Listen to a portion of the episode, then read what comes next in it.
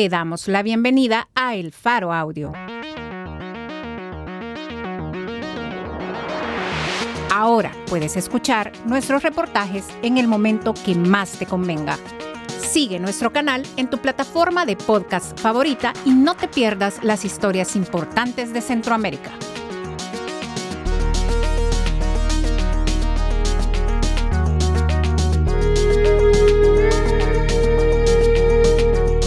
Hoy es 14 de septiembre, 2022. Esta es una columna de opinión, escrita por Tamara Tarasiuk Browner, directora para las Américas de Human Rights Watch. No debería normalizarse una vida sin derechos en El Salvador.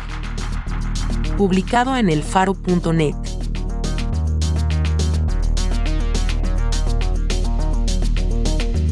el presidente Nayib Bukele asumió su gobierno con la promesa de lograr seguridad, tras décadas de brutal violencia y criminalidad por pandillas. Después de haber negociado secretamente con estos grupos, y tras el fin de semana más violento que se ha registrado en El Salvador en los últimos años, el gobierno dispuso un régimen de excepción a fines de marzo, que ha tenido consecuencias desastrosas para los derechos humanos. Gracias a esa medida, que sigue siendo por ahora muy popular. Miles de salvadoreños viven ahora atemorizados no solo por las pandillas, sino también por las fuerzas de seguridad. Las autoridades han cometido desapariciones forzadas de corta duración, detenciones arbitrarias masivas de personas que no tenían vínculos con pandillas. Los detenidos han sufrido maltratos y condiciones inhumanas en detención, y decenas de ellos han muerto bajo custodia. El régimen de excepción, que debía ser temporario, ya se ha prorrogado cinco veces. Es fácil ver por qué la mayoría de los salvadoreños apoyan el régimen de excepción. La tasa de homicidios de El Salvador, si bien viene descendiendo desde 2015, ha estado por años entre las más altas del hemisferio. Sin embargo, las estrategias de mano dura contra el delito han demostrado, una y otra vez, que son ineficaces, y en ocasiones, han generado más violencia. El presidente Bukele ha utilizado su maquinaria propagandística en redes sociales para difundir el viejo libreto de la guerra contra las pandillas. Emplear una narrativa bélica para referirse a operaciones de seguridad pública es siempre una señal de alerta sobre posible uso excesivo de la fuerza procesos judiciales arbitrarios y leyes que avasallan derechos fundamentales.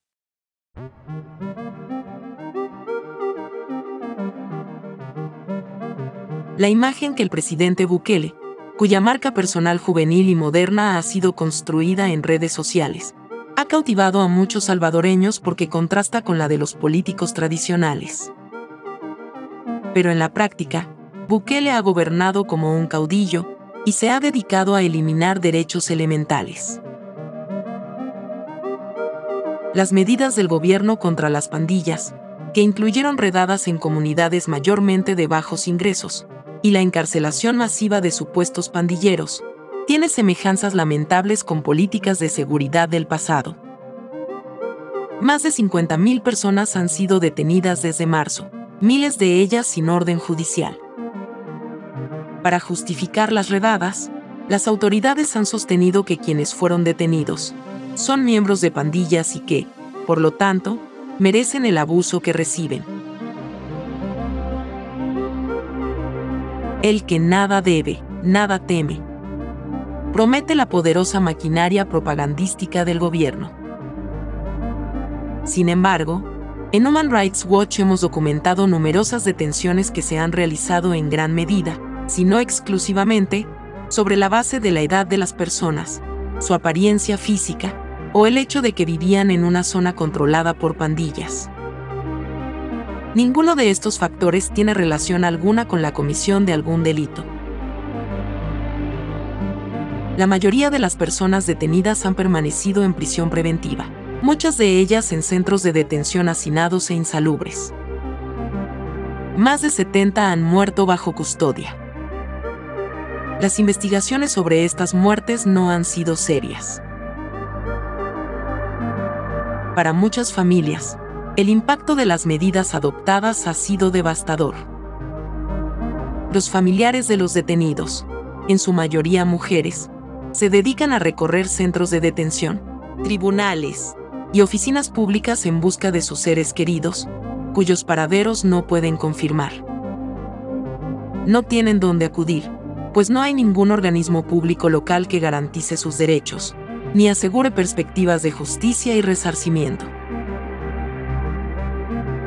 La política de detenciones masivas ha vulnerado los derechos de cientos de personas. Pero algunos grupos están expuestos a mayores riesgos para su vida y su salud durante la detención. Un ejemplo especialmente aberrante es la detención de personas con discapacidad. En un caso ocurrido hace cuatro meses, varios policías detuvieron a un hombre de 23 años con autismo en su vivienda, en una comunidad rural. Las autoridades lo acusaron de pertenecer a una pandilla y dispusieron que quedara en prisión preventiva por seis meses. Ningún familiar lo ha visto o ha hablado con él desde entonces. Las personas con discapacidad tienen derecho a garantías de debido proceso y a lo que se conoce como ajustes procesales, cuya finalidad es garantizar la igualdad de condiciones con otros detenidos. En este caso, se trata de adoptar medidas para que puedan entender el motivo de su detención y conocer sus derechos. No existe forma de saber si las autoridades han cumplido con estas obligaciones en este caso o en los otros. No adoptar estas medidas expone a las personas con discapacidad a abusos para abordar seriamente la violencia de pandillas. El gobierno debe implementar estrategias de seguridad eficaces para desarticularlas, así como programas sostenibles que combatan las causas estructurales que llevan a las personas a unirse. Esto requiere crear puestos de trabajo para jóvenes marginados y programas de rehabilitación eficaces. El gobierno debe capacitar a la policía y a los fiscales para que hagan cumplir la ley con rigurosidad simultáneamente, debe adoptar medidas para erradicar la corrupción policial y poner fin al uso excesivo de la fuerza, un elemento fundamental para que las personas puedan confiar en el sistema de justicia en lugar de temerle. Lejos de impulsar medidas para mejorar el pobre historial de violaciones de derechos humanos de las fuerzas de seguridad, la retórica de la guerra utilizada por el gobierno da luz verde a las fuerzas de seguridad para usar excesivamente la fuerza y encubrir sus ilegalidades. El presidente ha utilizado esta narrativa como pretexto para prorrogar el régimen de excepción, que ha suspendido los derechos de libertad de asociación y reunión, privacidad de las comunicaciones y varias garantías de debido proceso. A su vez, la Asamblea Legislativa, dominada por el partido del presidente, ha alentado y facilitado la retórica de la guerra, y con esto, la concentración de poder de Bukele. El cierre de espacios democráticos, el copamiento de la justicia y la falta creciente de transparencia del gobierno implican que hoy no existen instituciones independientes en pie para ponerle un freno al poder presidencial. Es fácil ignorar las detenciones arbitrarias y las violaciones de derechos fundamentales de personas desconocidas pero si las democracias no imponen límites que reflejen valores universalmente aceptados. Todo vale. Y si no hay instituciones gubernamentales independientes que actúen como freno del poder ejecutivo, cualquiera podría sufrir represión gubernamental y procesos penales arbitrarios. Normalizar una vida sin derechos es peligroso para todos.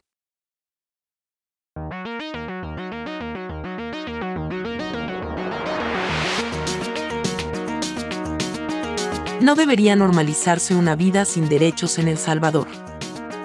Por Tamara Tarasiuk Prouner. Editora, María Luz Noches. Producción y musicalización por Omnión.